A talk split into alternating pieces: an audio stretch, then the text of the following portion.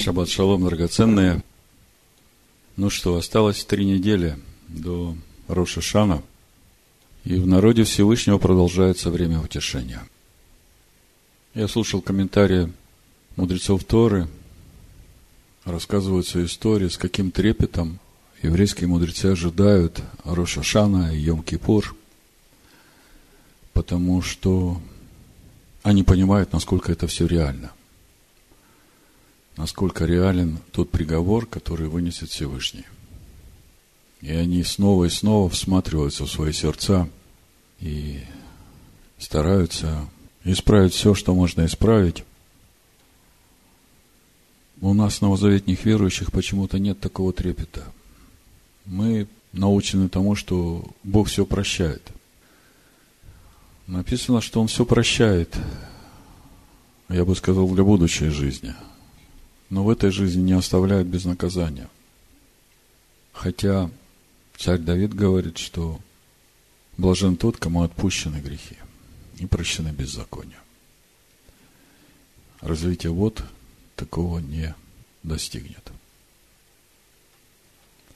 Всевышний смотрит на наши сердца, и Он ждет, когда мы его воцарим в своих сердцах, в тех местах, где Он еще не царствует – и по сути это наша главная задача. Это итог того пути, который мы прошли с Песах и который закончится Йом-Кипур. И поэтому не случайно в начале месяца Чувы, которым называется шестой месяц, месяцем раскаяния, приближения к Всевышнему, читается недельная глава Шафтим. Если в прошлую недельную главу мы говорили о том, что Всевышний предлагает выбрать, смотри, вот я тебе предложил благословение и проклятие. Благословение, если послушаетесь. Пустота, если не послушаетесь. А в сегодняшней главе Всевышний уже говорит, что в обществе сынов Израиля нужно поставить судей и надсмотрщиков – чтобы они судили судом праведным. И когда смотришь на все, что говорит нам Всевышний, понимаешь, что это все для нашего блага. Мы ничего не сделаем Всевышнему тем, что мы послушаем Его заповеди или тем, что не послушаем. Это не Ему нужно, это нам нужно. Поэтому давайте приготовим сердца свои к слушанию, как написано у Экклезиаста, когда идешь в Дом Всевышнего, будь готов более к слышанию, нежели к жертвоприношению. Итак, у нас сегодня недельная глава Шафтим, Судьи, и мы продолжаем познавать природу истинного Машеха Ишуа. Как обычно, главный вопрос – что сегодня Всевышний хочет нам сказать через недельную главу Шафтим? Чему Он хочет нас научить? Вообще, тема суда и судей для верующих Нового Завета, по моему разумению, даже до сегодняшнего дня остается нераскрытой. И причиной тому являются, на первый взгляд, противоречивые места Писания, то есть места Писания, которые противоречат друг другу, которые мы читаем э, в учении Иешуа и посланиях апостолов. В частности, в Нагорной проповеди Иешуа говорит, не судите и не судимы будете. Это Матвея 7 глава с 1 стиха. Не судите, да не судимы будете, ибо каким судом судите, таким будете судимы. И мы все понимаем, что среди нас нет идеальных людей. И апостол Иоанн говорит, что все мы много согрешаем. И мы помним эту историю с э, женщиной, которая была взята в прелюбодеянии, когда ее привели к Иешуа. И он говорит, «Э, кто из вас без греха, первый брось в нее камень, и никто этого не сделал, никто не судил. все разошлись. И поэтому мы понимаем, что если мы будем судить, то и нас будут судить так же строго, поэтому мы стараемся не судить. И причина в том, чтобы Всевышний был к нам милостив. Тут же в Нагорной проповеди Ишуа говорит в 6 главе Матвея, в 12 стихе, это молитва «Отче наш».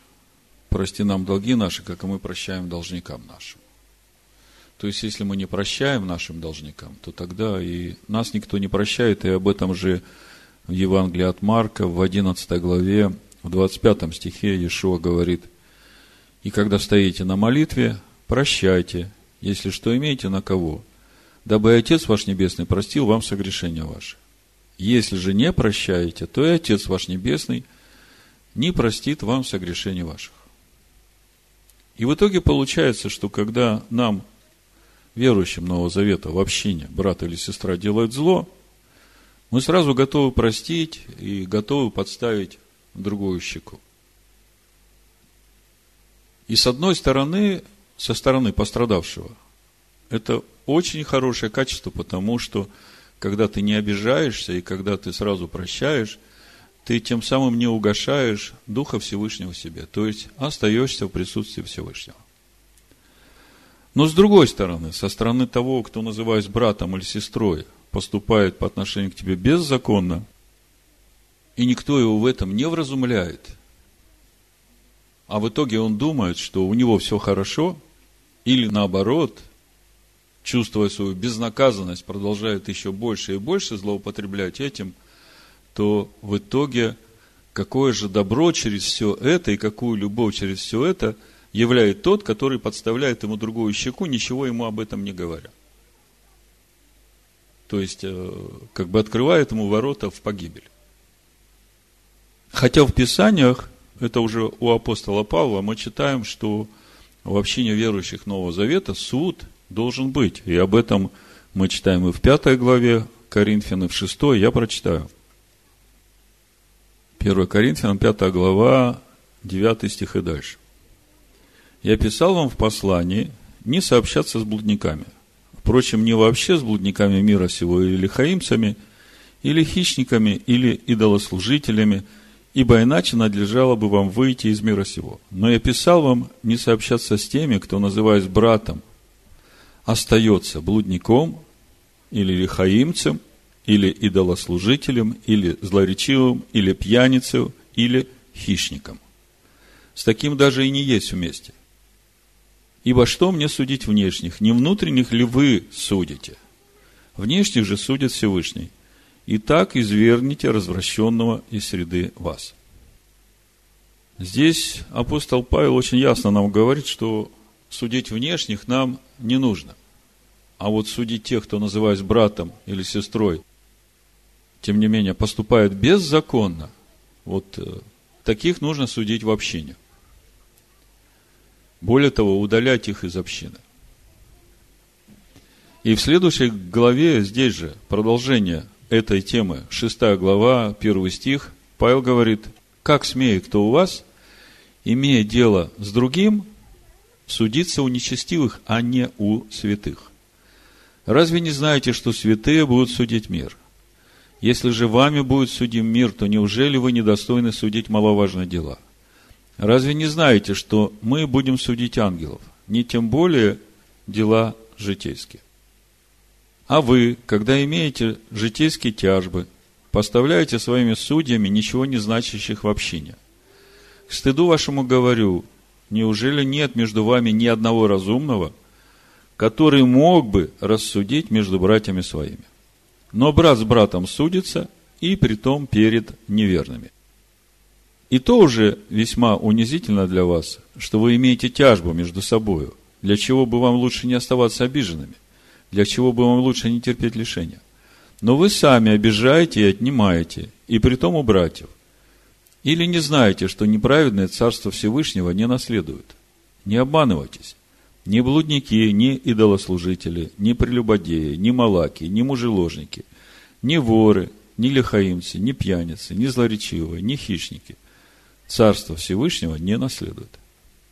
Такими были некоторые из вас, но омылись, но осветились, но оправдались именем Господина нашего Ишуа Машиаха и Духом Всесильного нашего. То есть, э, из этого послания апостола Павла мы видим, что в общине верующих должны быть судьи, и судить нужно, и судьи – это те, которые имеют значение в общине, то есть те, которые поставлены руководить общиной. И в итоге вопрос, судить или не судить?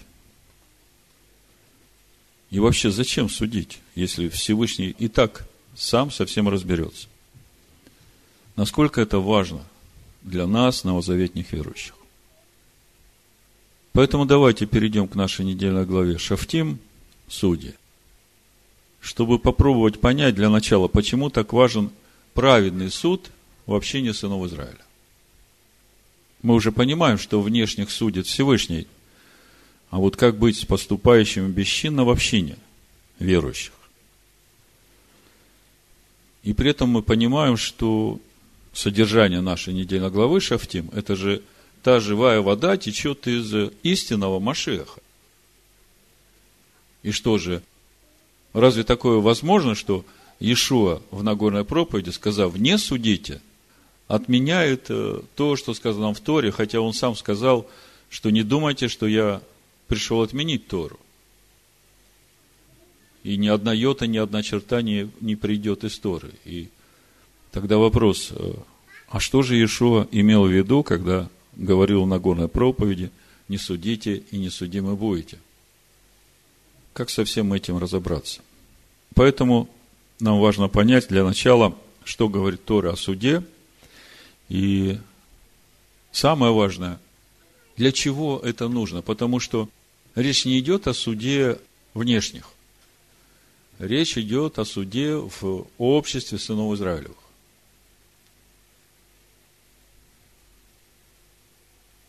Давайте посмотрим нашу главу. В общем-то, много заповедей и много аспектов рассматривается в нашей недельной главе – но все они объединены темой Шафтим, судьи. И мы уже понимаем, что если все, о чем говорит наша недельная глава, названо темой Шафтим судьи, то, значит, каждый эпизод этой недельной главы связан с судом. И вот это очень интересно, потому что э, в нашей главе не только о судах говорится, но говорится о том, какого царя надо поставить, если народ захочет себе царя. И самое центральное место – это о пророке, которого воздвигнет Всевышний для народа, который будет как Маше. И эти все темы, мы сейчас это все увидим, в нашей же недельной главе Шафтим, главе, которая говорит о суде и судьях. И когда вот в этом ключе начинаешь смотреть на все, что говорит наша недельная глава, тогда раскрывается совсем другая картина. Та, которую мы, в общем-то, до этого даже и не подразумевали, что это есть и в том пророке, которого Всевышний поставит, и это есть в том царе, которого Всевышний поставит, и оказывается, это главное. То есть, все темы, которые в нашей главе рассматриваются, они все объединены названием Шафтим. И мы сейчас посмотрим, какое отношение имеет каждая тема каждая ситуация, которая рассматривается, к, к суду и к судьям. Начинается наша глава с 18 стиха, 16 главы Дворим. Во всех жилищах твоих, которые Адонай Всесильный твой даст тебе, поставь себе судей и надзирателей по коленам твоим, чтобы они судили народ судом праведным. Не извращай суд не смотри на лица, не бери даров, ибо дары ослепляют глаза мудрых и превращают дело правых. Праведности, праведности ищи. Цедок, цедок, тердов. Мы разбирали это место. Дабы ты был жив и овладел землею, которую Адонай Всесильный твой дает тебе. Мы уже не первый раз разбираем эту главу, и мы видим, насколько важен праведный, праведный, я подчеркиваю, суд в обществе сынов Израилевых.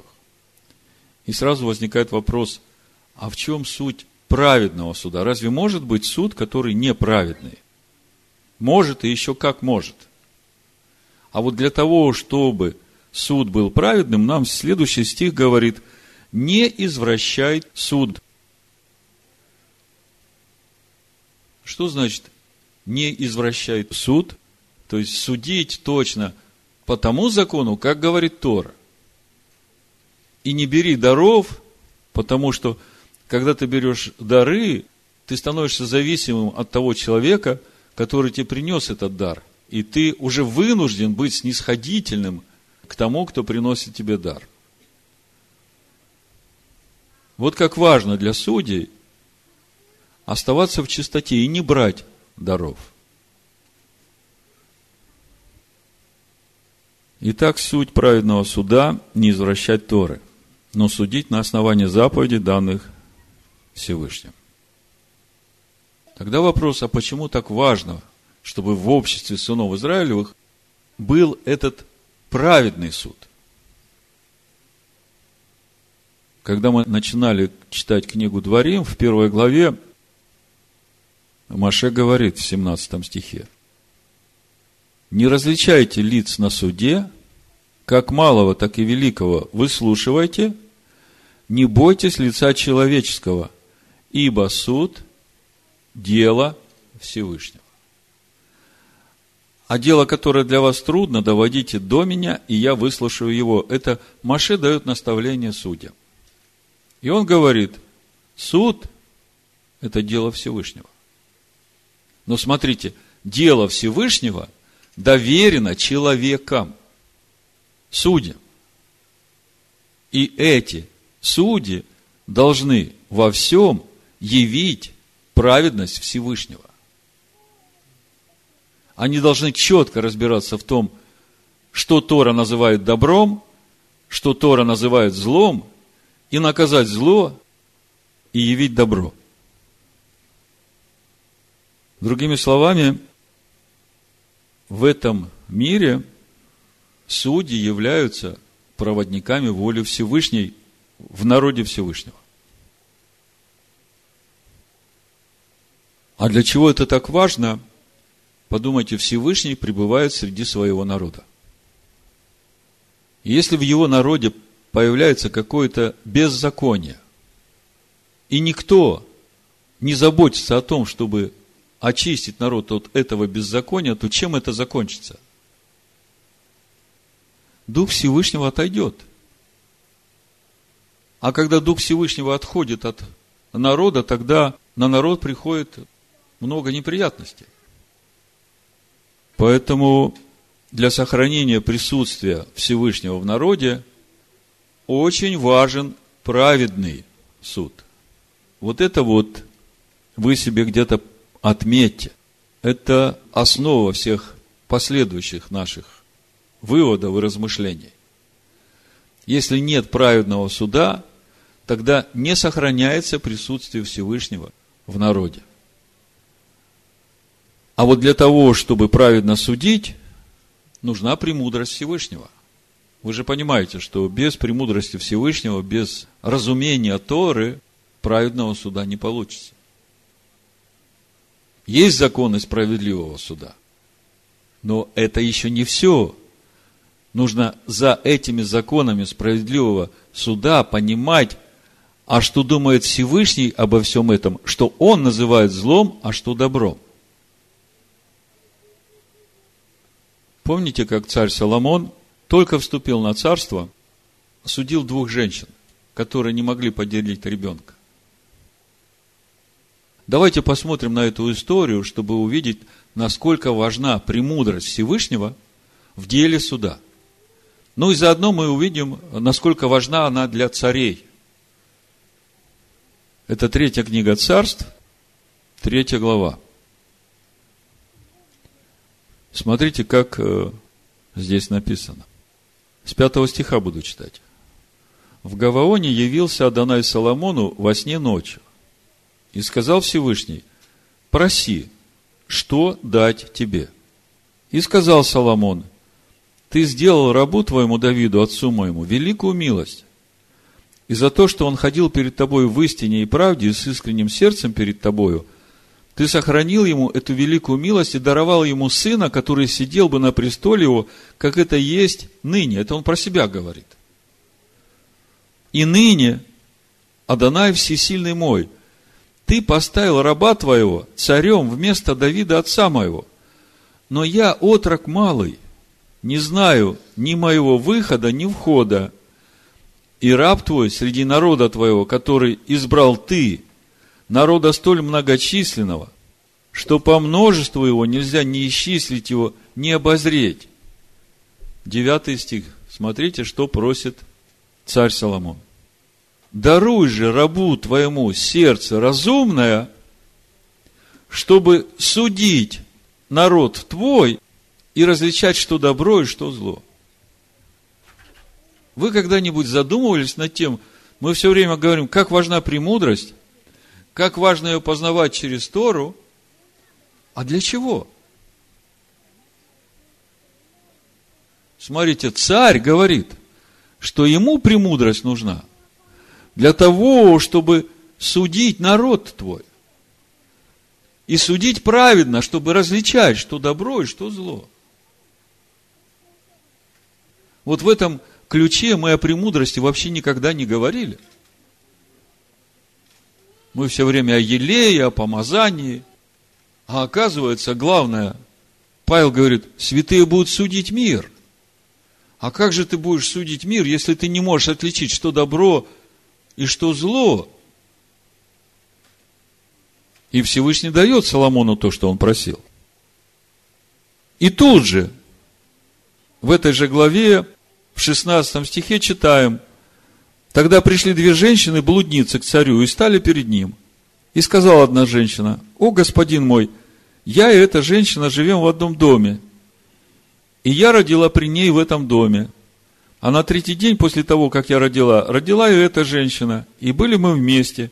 И в доме никого постороннего с нами не было, только мы были двое в доме. И умер сын этой женщины ночью, ибо она заспала его. И встала она ночью и взяла сына моего от меня, когда я, раба твоя, спала, и положила его к своей груди, а своего мертвого сына положила к моей груди. То есть она спала и э, придавила ребенка, и ребенок задохнулся. И она поменяла в ночи ребенка. Утром я встала, это мать живого ребенка говорит, чтобы покормить сына моего, и вот он был мертвый.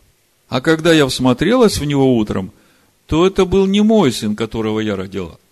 И сказала другая женщина, нет, мой сын живой, а твой сын мертвый. А так говорила ей, нет, твой сын мертвый, а мой живой. И говорили они так перед царем. И сказал царь, это говорит, мой сын живой, а твой сын мертвый. А так говорит, нет, твой сын мертвый, а мой сын живой. И сказал царь, подайте мне меч. И принесли меч к царю. И сказал царь, смотрите, для внешнего человека суд по справедливости. Оба претендуют на одного ребенка, значит, надо его разделить пополам. И сказал царь, рассеките живое дитя надвое и отдайте половину одной и половину другой – Законы справедливого суда, да? Но, как видим, этого мало. Во всем этом суде нужно увидеть, где зло, и где добро, и наказать зло, и оправдать добро. Вы подумайте, чем руководствуется царь Соломон. Он смотрит две женщины, один ребенок. И даже несмотря на то, что обе блудницы, для него важно совершить справедливый суд, потому что он совершает суд Всевышнего. И премудрость Всевышнего ему говорит, та мать, чей ребенок живой, она никогда не допустит того, чтобы у нее на глазах убили ее дитя. Вот чем руководствуется царь Соломон. И отвечала та женщина, которой сын был живой, царю. ибо взволновалась вся внутренность ее от жалости к сыну своему.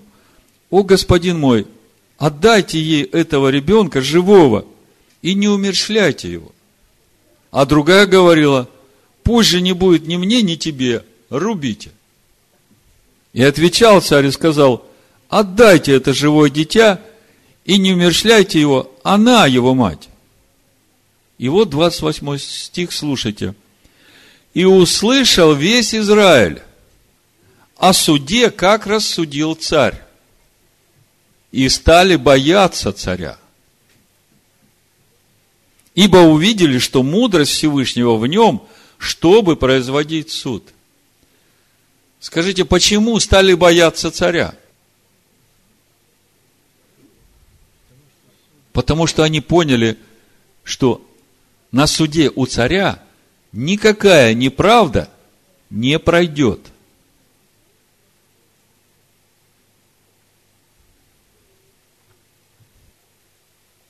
Видите, насколько важно для судей иметь в себе не просто знание законов, но мудрость Всевышнего. Для того, чтобы уметь отличать, где добро, а где зло. И наказывать именно зло. А откуда берется эта мудрость? От познания Слова, от Духа Всевышнего, живущего в человеке. То есть мы видим, что судьи в этом мире, они всего лишь сосуды, через которые Всевышний совершает свой суд. Но для того, чтобы это было, нужно, чтобы судьи были с чистыми сердцами. И здесь вот смотрите, уже здесь мы видим очень важный урок для себя. Когда судьи выносят приговор, то потому, как ведут себя те, кому вынесен приговор, можно увидеть, насколько справедлив этот приговор. Это очень важный момент. Дальше в нашей главе Шафтим идет запрет на идолопоклонство и как производить суд над идолопоклонником. И опять мы видим, что речь идет об обществе сынов Израилевых, речь не идет о внешних. И мы видим, каким образом должен происходить этот суд в обществе Израилевом и какова цель этого суда. Давайте почитаем 17 глава Дворим со второго стиха. Если найдется среди тебя в каком-либо из жилищ твоих, которое Адонай Всесильный твой дает тебе, мужчина или женщина, кто сделает зло перед очами Адоная Всесильного твоего, приступив завет его, и пойдет и станет служить иным богам, и поклонится им, или солнцу, или луне, или всему воинству небесному, чего я не повелел, и тебе возвещено будет, и ты услышишь, то ты хорошо разыщи. Если это точная правда, если сделана мерзость сия в Израиле – то выведи мужчину того или женщину ту, которые сделали зло сие, к воротам твоим и побей их камнями до смерти. По словам двух свидетелей или трех свидетелей, должен умереть осуждаемый на смерть. Не должно предавать смерти по словам одного свидетеля. Рука свидетеля должна быть на нем прежде всех, чтобы убить его, потом рука всего народа, и так истреби зло из среды себя – Опять мы видим, что главная цель суда в общине – истребить зло из среды себя. И я спрошу, а зачем? Ну и пусть оно там себе потихонечку бы сидело, придет время, Всевышний разберется.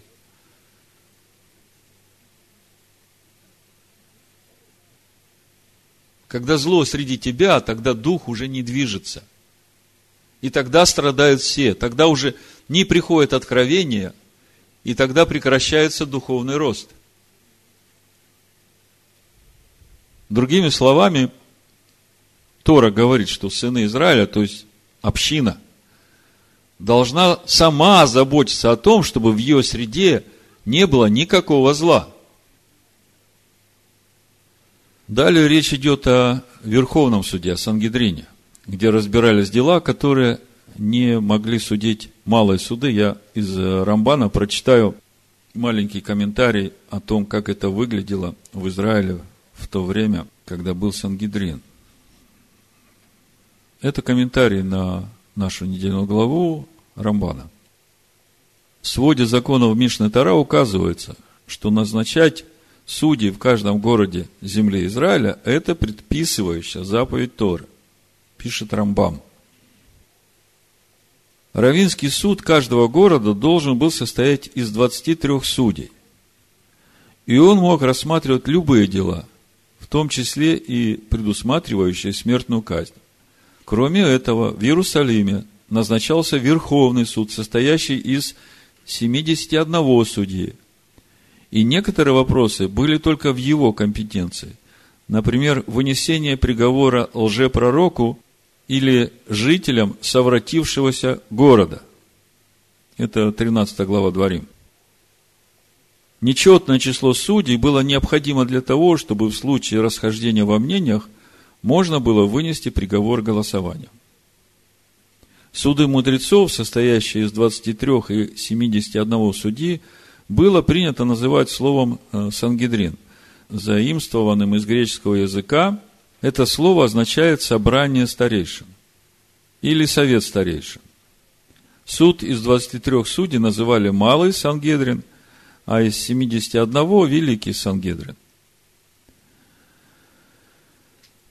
Великий Сангедрин заседал в особом помещении Иерусалимского храма.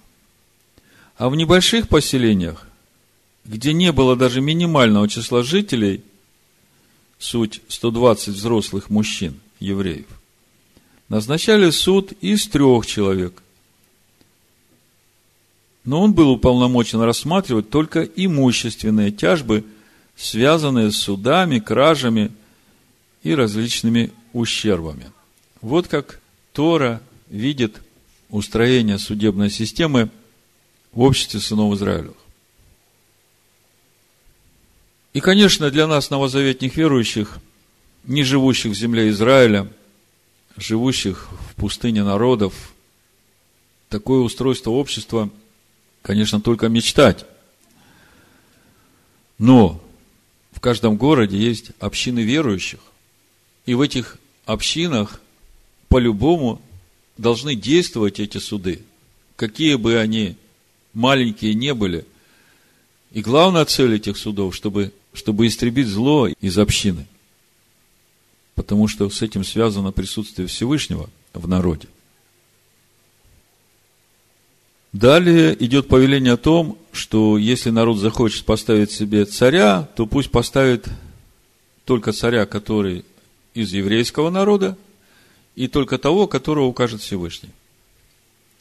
И там мы читаем первую обязанность царя, что он должен все дни своей жизни изучать Тору, он должен ее переписать и должен каждодневно изучать Тору.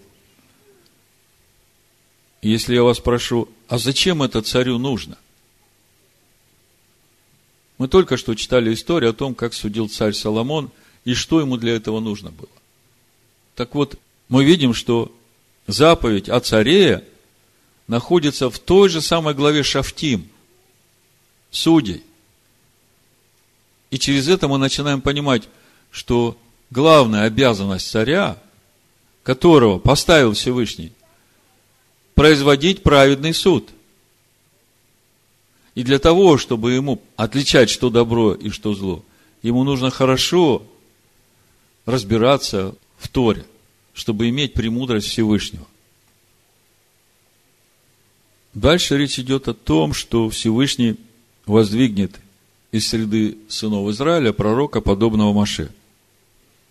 И как оказывается, мы сейчас это увидим, и это связано с праведным судом. Мы раньше никогда не связывали служение пророка с праведным судом. Мы думали, что пророк, его главная задача вот рассказать, что будет завтра и в конце дней – но никогда это служение не связывали с праведным судом. Давайте прочитаем 18 глава, Дворим. Хотя мы прочитаем из книги Деяний 3 главы, апостол Петр цитирует это же самое место из нашей недельной главы Шафтим. И это уже Писание Нового Завета. И когда мы читали это место раньше, мы никогда это место не связывали с судом. Вот давайте посмотрим Деяние 3 глава, с 22 стиха Петр говорит, Маше сказал отцам, Адонай всесильный ваш воздвигнет вам из братьев ваших пророка, как меня. Слушайтесь его во всем, что он не будет говорить вам.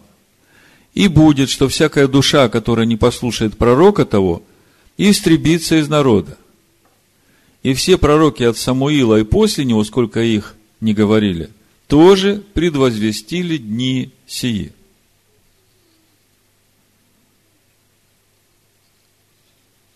Мы много раз читали это место.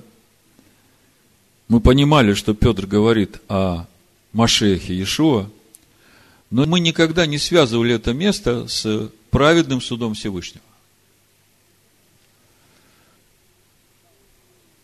Хотя здесь уже написано, и будет, что всякая душа, которая не послушает пророка того, истребится из народа.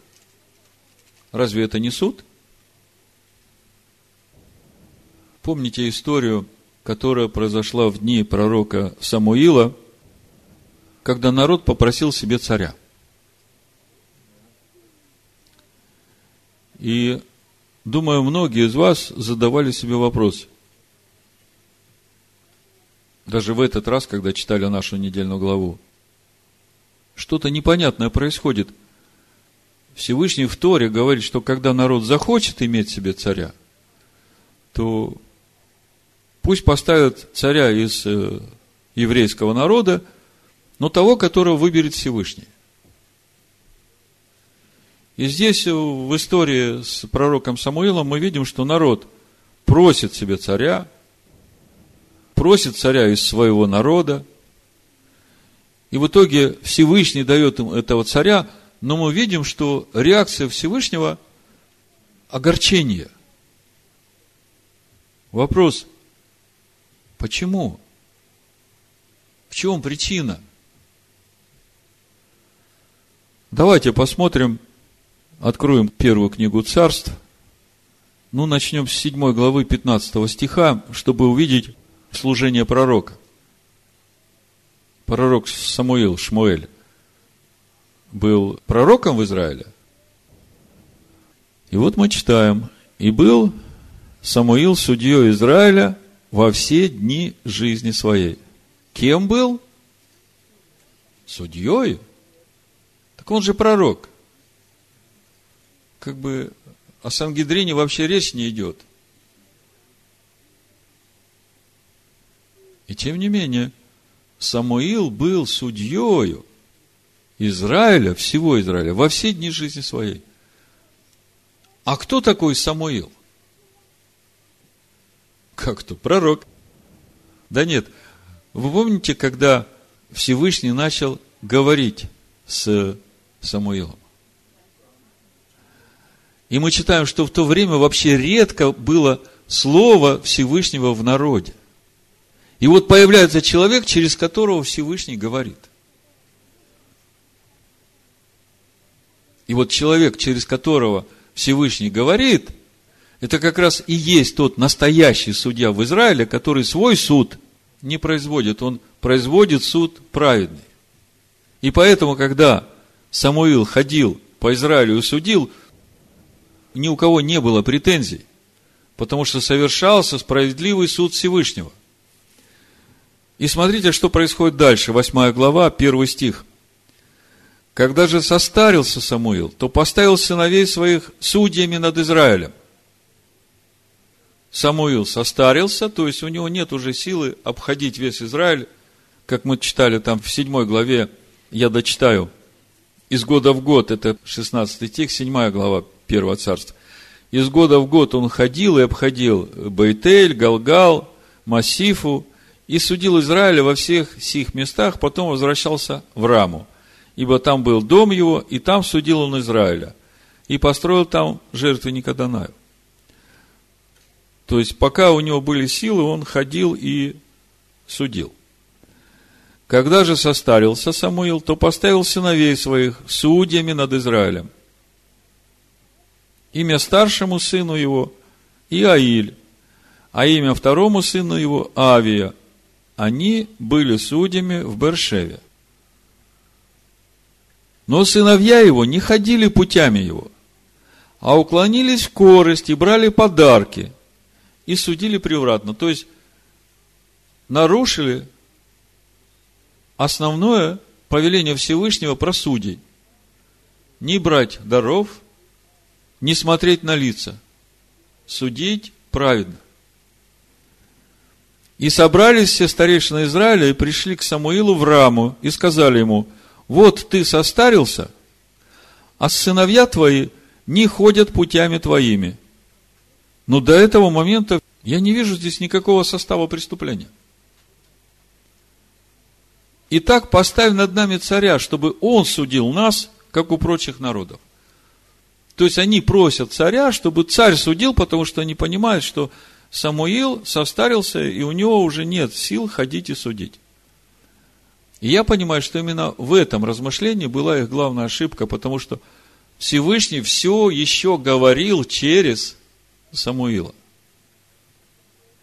Мне кажется, правильно было бы поставить вопрос о этих судьях, которые судят неправильно, и пусть Самуил вынесет приговор в отношении этих судей, то есть своих сыновей. А они пришли просить себе царя, то есть уже как бы э, переступают через э, Самуила и просят себе царя для суда. И вот седьмой стих. «И сказал Адонай Самуилу, послушай голоса народа во всем, что они говорят тебе, ибо не тебя они отвергли, но отвергли меня, чтобы я не царствовал над ними. Раньше я читал и не мог понять, ну, чем проблема? Народ просит, в Торе об этом сказано, почему такая реакция Всевышнего? Не тебя они отвергли, они меня отвергли. И я сейчас понимаю, что пока жив был Самуил – он все еще оставался судьей в Израиле, и надо было приходить со всеми вопросами суда к нему, а не просить царя. Вы знаете, по сути, когда Маше говорит, пророка воздвигнет тебе, Адонай, как меня, то, по сути, речь идет о царе в Израиле. Если мы откроем 33 главу книги Дворим, то там же об этом написано. Четвертый стих, 33 глава Дворим, написано, Тору дал нам Маше, наследие обществу Иакова, и он был царь Ешуруна, когда собирались главы народа вместе с коленами Израилевыми. Вопрос, кто он был царем Ешуруна?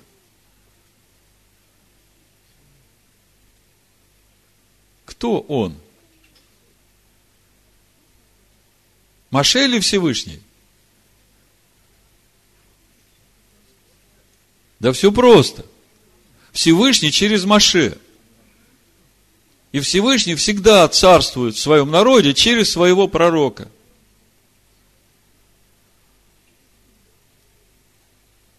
То есть мы видим, что Маше был царем в Израиле, хотя он нигде никогда себя царем не называл. И теперь становится понятно, почему Всевышний так огорчился, когда народ, имея пророка, через которого, говорит Всевышний, приходит и говорит, поставь нам царя, чтобы он судил нас. А Всевышний говорит, Самуил, они не тебя отвергли, они меня отвергли. Дай им то, чего они просят. Но то, что потом происходило с Саулом, это уже другая история – а мы теперь вернемся к личности этого пророка, о котором говорит Маше, суть Машех и Иешуа. И в свете нашей недельной главы мы начинаем понимать, что главное служение Машеха – это суд. Главное служение Машеха – судить свой народ. Помните, с раннего утра буду истреблять всех нечестивых в городе твоем. Помните? Это кто говорит? Машех. А город это кто? Скиния Бога с человеком. Община его. То есть в итоге получается, что истинный Машех, он с раннего утра заботится о том, чтобы истребить всякое зло в общении его народа. Для чего? Для того, чтобы Всевышний комфортно себя чувствовал в своем народе. И об этом нам говорит Тора. И тогда становится непонятным, а что же хотел сказать Иешуа словами «не судите и не будете судимы»? Это же тот же самый Машех говорит.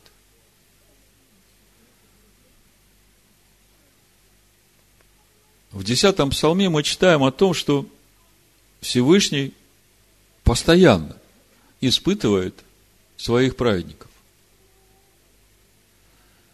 В четвертом стихе написано Адонай во святом храме своем, Адонай престол его на небесах, очи его зрят, вежды его испытывают сынов человеческих, Адонай испытывает праведного, а нечестивого и любящего насилия ненавидит душа его. Другими словами, пока идет вот это время создания народа во имя Всевышнего, пока идет формирование общины Всевышнего, Машех Ешо каждое мгновение в этой общине бодрствует над тем, чтобы истреблять зло из среды своего народа. И мы понимаем, что его жертва, которую он отдал за грехи своего народа, это как раз и есть вот та возможность для согрешающего общине подниматься по духовным ступеням своего роста через покаяние. Потому что для Всевышнего важно истребить зло, а не истребить человека. Понимаете, мы не должны эти вещи путать. Если человек, который получает обличение, раскаивается и отрезает этот горький корень и дает место там Божьей природе, Слову Всевышнего, то как раз и происходит через это его духовный рост. И это то, ради чего, в общем-то, все и делается. Ради чего и Сына Своего отдал Всевышний. А если человек ожесточается, когда его обличают, и не принимает это обличение, то в 29 главе притч мы читаем о том, что такой человек будет просто разбит без всякого исцеления. И мне бы не хотелось, чтобы кто-то из обличаемых попал под э, суд Всевышнего. То есть, пока идет время формирования народа Всевышнего, Всевышний каждое мгновение испытывает сердца праведных и совершает свой суд. И это для того, чтобы мы могли духовно расти. А когда закончится это время, тогда уже будет производиться суд над внешними. Дальше в нашей главе идет речь о городах-убежищах. И мы видим, что Всевышний заботится о том, чтобы не был убит тот, кто не является умышленным убийцей. И в городах-убежищах есть судьи, которые исследуют это дело. И если он действительно неумышленный убийца, то они оберегают этого человека от мстителя за кровь. А если же они находят, что этот человек был умышленным убийцей, то они просто выдают его этому мстителю за кровь. И мы снова видим, что все это связано с тем, чтобы производить в Божьем народе праведный суд, чтобы не было никакой неправды. И мы уже читали о том, что очень важно, чтобы суд выносил свое решение не по свидетельству одного человека, а чтобы было два или три свидетеля. И опять речь идет о праведном суде. И в 19 главе, в 15 стихе мы опять читаем. Дворим 19.15. Недостаточно одного свидетеля против кого-либо в какой-нибудь вине и в каком-нибудь преступлении, и в каком-нибудь грехе, которым он согрешит. При словах двух свидетелей или при словах трех свидетелей состоится дело. Дальше Тора нам говорит о правилах ведения войны, о том, кто должен идти на войну, чтобы совершить мщение Всевышнего над народами.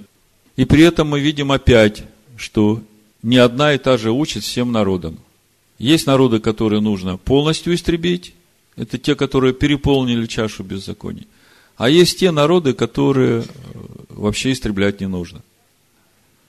И опять мы видим, что Всевышний судит меда кенегет меда, мера за меру. И заканчивается наша недельная глава законом о смыте невинной крови с города, рядом с которым был найден убитый человек. 21 глава Дворим, 6 стих и дальше. И все старейшины города того, ближайшие к убитому, пусть омоют руки свои над головой телицы, зарезанной в долине, и объявят и скажут, руки наши не пролили крови сей, и глаза наши не видели. Очисти народ твой Израиля, который ты, Адонай, освободил, и не вмени народу твоему Израилю невинной крови. И они очистятся от крови. Так должен ты смывать у себя кровь невинного, если хочешь делать доброе и справедливое пред очами Господа.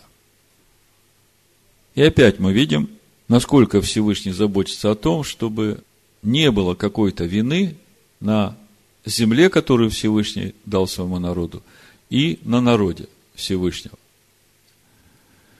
То есть, сделав краткий обзор нашей главы, мы видим, что все эпизоды нашей недельной главы связаны с справедливым судом.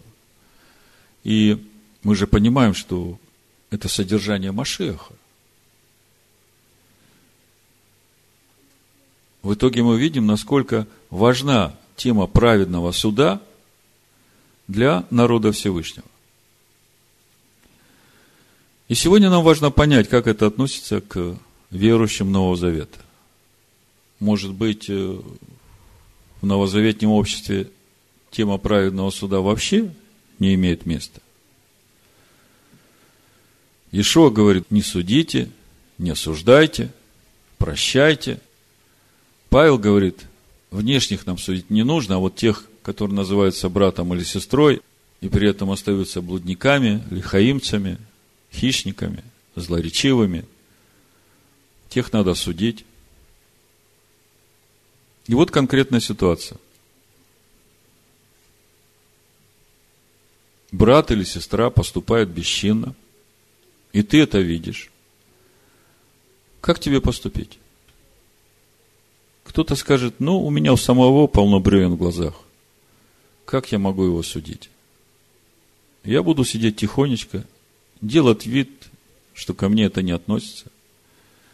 Вообще не вместе с этим человеком буду участвовать в хлебопреломлении, как будто я ничего не знаю. Как вы думаете, чем все это закончится?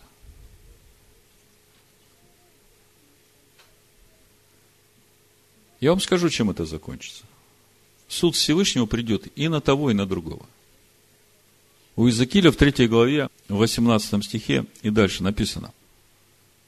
Когда я скажу беззаконнику, смертью умрешь, а ты не будешь вразумлять его и говорить, послушайте, а во всех нас живет Машех. И ты не будешь вразумлять его и говорить, чтобы остеречь беззаконника от беззаконного пути его, чтобы он жив был – то беззаконник тот умрет в беззаконии своем. А я взыщу кровь его от рук твоих. Но если ты вразумлял беззаконника, а он не обратился от беззакония своего и от беззаконного пути своего, то он умрет в беззаконии своем, а ты спас душу твою. Каков же итог? Мы всегда говорим, что Тора духовна. И когда нам Тора говорит, что во всех воротах твоих поставь судей и надзирателей, чтобы они судили судом праведным, то мы в первую очередь понимаем, что речь относится конкретно к каждому из нас, чтобы мы сами себя судили. Чтобы во всех воротах наших, в глаза, уши, рот, мы поставили себе судей, которые строго смотрели за тем, что у нас входит, что из нас выходит, чтобы не допускать ничего, что против закона Всевышнего. И когда это все работает, тогда и происходит вот этот духовный рост.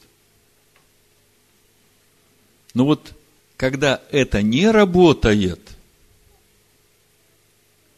то вот тут уже нужны судьи в обществе, в общине Божьего народа. И, в общем-то, обо всем этом апостол Павел говорит нам в 11 главе 1 послания Коринфян. Потому что если не будут судьи работать в общине, то закончится это тем, что придет суд с небес, и тогда уже никому мало не покажется. Вообще иудейские мудрецы говорят, если в нижнем мире произошел суд, то верхний суд уже не судит.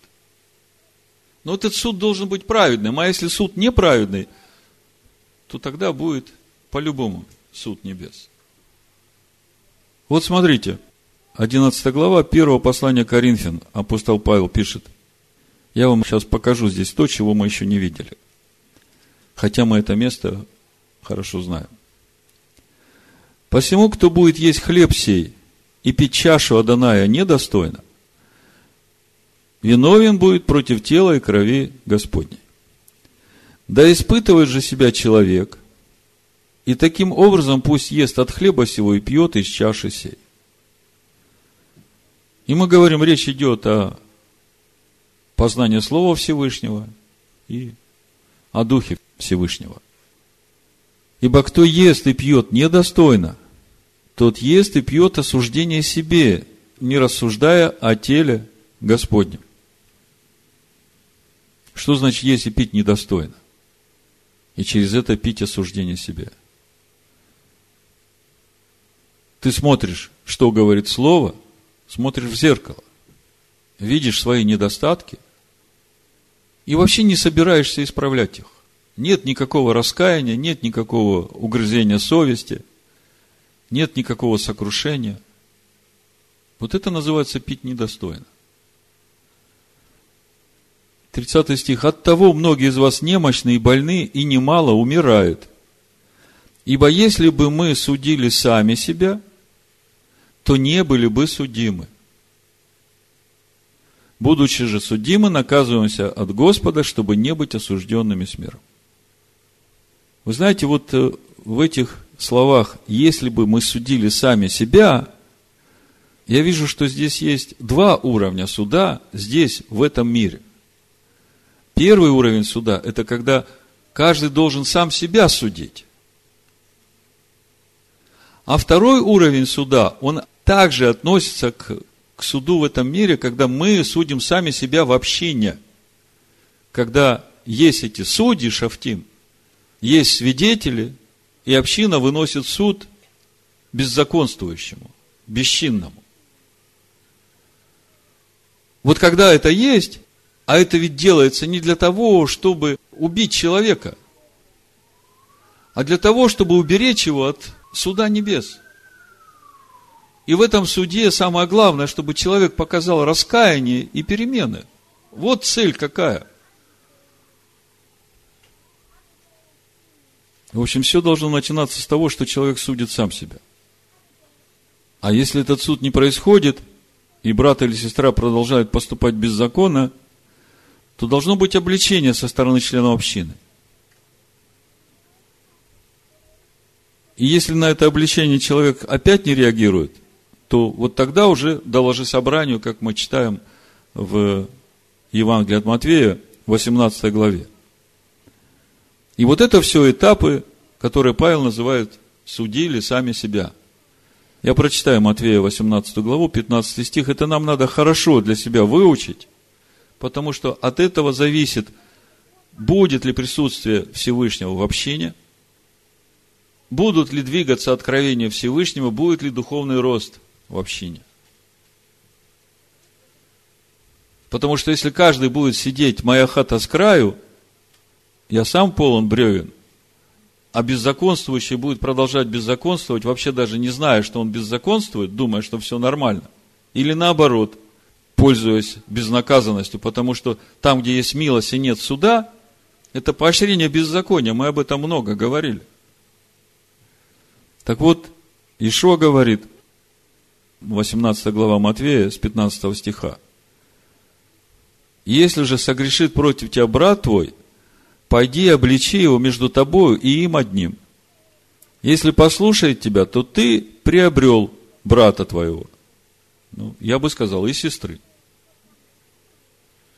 Если же не послушает, возьми с собой еще одного или двух, дабы устами двух или трех свидетелей подтвердилось всякое слово. Если же не послушает, то скажи общине. Вот этот уровень уже суда, когда вступают в дело шафтим. А если общины не послушает, то будет он тебе как язычник и мытарь. И истинно говорю вам, что вы свяжете на земле, то будет связано на небе. Что разрешите на земле, то будет разрешено на небе. Вот это вот все этапы судили сами себя. Апостол Павел говорит, если бы мы судили сами себя, то не были бы судимы. Будучи же судимы, наказываемся от Господа, чтобы не быть осужденными с миром. И мы видим, что опять в этом наказании даже болезни, многие умирают, это только для того, чтобы не быть осужденными с миром. В итоге получается, что вот этот уровень судили сами себя, он предназначен для того, чтобы спасти человека от суда небес. И очень важно увидеть, что через этот суд человеку явлена любовь. Люби ближнего своего, как самого себя. Потому что если ты будешь сидеть тихонечко и ничего не говорить, и делать вид, что не замечаешь, ты, в общем-то, и себя этим убиваешь. Потому что у Иезекииля мы читаем, что отвечать будешь за его кровь. И очень важно, чтобы человек, который обличаем, показал раскаяние. Я закончу 31-м псалмом. Здесь все это написано. Псалом Давида. Учение. Блажен, кому отпущены беззакония, чьи грехи покрыты. Блажен человек, которому Адонай не вменит греха, и в чем духе нет лукавства. Когда я молчал, обветшали кости мои от вседневного стенания моего. Ибо день и ночь тяготела надо мною рука твоя. Свежесть моя исчезла, как в летнюю засуху. Но я открыл тебе грех мой и не скрыл беззакония моего. Я сказал, исповедую Адонаю преступления мои. И ты снял с меня вину греха моего. Зато помолится тебе каждый праведник во время благопотребное, и тогда разлитие многих вод не достигнет его. Ты покров мой, ты охраняешь меня от скорби, окружаешь меня радостями избавления. Всевышний говорит, вразумлю тебя – наставлю тебя на путь, по которому тебе идти. Буду руководить тебя, око мое, над тобою. Не будь как конь, как лошак несмысленный, которых челюсти нужно обуздывать уздою и удилами, чтобы они покорялись тебе. Много скорбей нечестивому, а уповающего на Аданая окружает милость. Веселитесь о Адонае и радуйтесь, праведные – торжествуйте все правые сердцем. Да будет так. Бешема Машеха Иешуа. Амин.